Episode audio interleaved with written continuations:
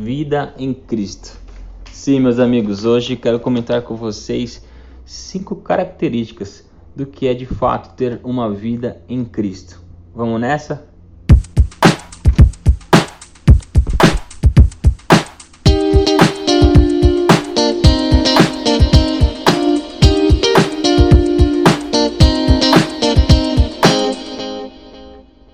Vamos juntos então. A primeira é ter uma vida abundante. Em João capítulo 10, a parte B do verso 10, Jesus ele afirma o seguinte: Eu vim para que tenham vida e a tenham em abundância. Jesus ele não se entregou pela metade. Jesus ele se entregou totalmente, por inteiro, e foi por um alto preço. Para quê? Para que nós tivéssemos uma vida abundante de volta em Cristo, para que nós pudéssemos frutificar. O próprio Jesus diz lá em João 15: Aquele que está em mim e eu nele, esse dá muito fruto. Então, primeira coisa, o verdadeiro cristão, aquele que tem uma vida em Cristo, ele tem uma vida abundante nele. Segundo, ele ama a Deus intensamente. Em Marcos capítulo 12, verso 30, Jesus ele traz de volta o primeiro e grande mandamento, que diz: Ame o Senhor, o seu Deus, de todo o seu coração, de toda a sua alma, de todo o seu entendimento e com todas as suas forças. Este é o primeiro mandamento.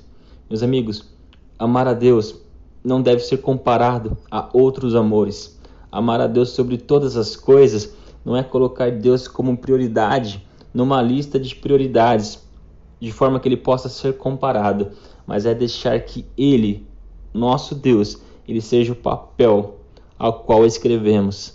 Então, amar a Deus nos leva a uma submissão total, nos leva a uma redenção total ao seu governo e faz com que tudo que nós desejamos e amamos seja o mesmo que ele deseja e ama.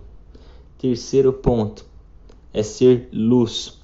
Em Mateus capítulo 5, verso 16 diz o seguinte: Assim resplandeça a vossa luz diante dos homens, para que vejam as vossas boas obras e glorifiquem a vosso Pai. Sim, Jesus nos chamou, ele nos redimiu para que nós testemunhássemos e glorificássemos ao Pai com as nossas obras aqui na terra. Então nós precisamos sim resplandecer aonde estivermos, brilhar a luz de Cristo para testemunhar da glória do nosso Pai. Quarto ponto: aquele que está em Cristo, ele vive totalmente para Cristo. Gálatas capítulo 2, verso 20 diz: Eu fui crucificado com Cristo. Assim, já não sou eu quem vive, mas Cristo vive em mim. E a vida que agora vivo no corpo, vivo-a pela fé no Filho de Deus. Não existe mais se entregar por partes ou pela metade, mas é entender que tudo nessa vida, a partir do momento que você se torna filho e entende o plano da redenção de Cristo, você se torna totalmente dele e tudo que você vive é para a honra e para a glória dele. Assim como diz lá em Atos 17, o autor diz: Pois nele, em Cristo, vivemos, nos movemos e existimos. E o quinto e último ponto que eu quero ressaltar aqui é: aquele que tem a vida em Cristo, ele tem um alvo. Lá em Hebreus capítulo 12, verso 1 diz: Livremos-nos de todo o peso e do pecado que tão firmemente se apega a nós e corramos com perseverança a carreira que nos está proposta, olhando firmemente para o Autor e Consumador da fé, aquele que está em Cristo. Ele sabe que tem uma carreira a ser percorrida, ele tem uma trajetória, mas ele sabe muito bem para onde está indo, aonde ele tem que chegar porque existe um prêmio, existe uma coroa incorruptível para nós, a nossa salvação eterna em Cristo.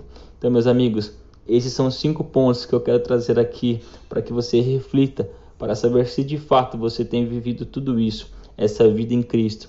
E tudo isso faz parte da obra de Cristo em nós, na qual Ele é o fundamento, a pedra angular, a fim de nós nos tornarmos edifícios prontos e equipados, preparados para sermos casa, habitação do Espírito de Deus. Que essa palavra tenha te edificado e abençoado. Compartilhe com todos os seus amigos, com todos os familiares e queridos.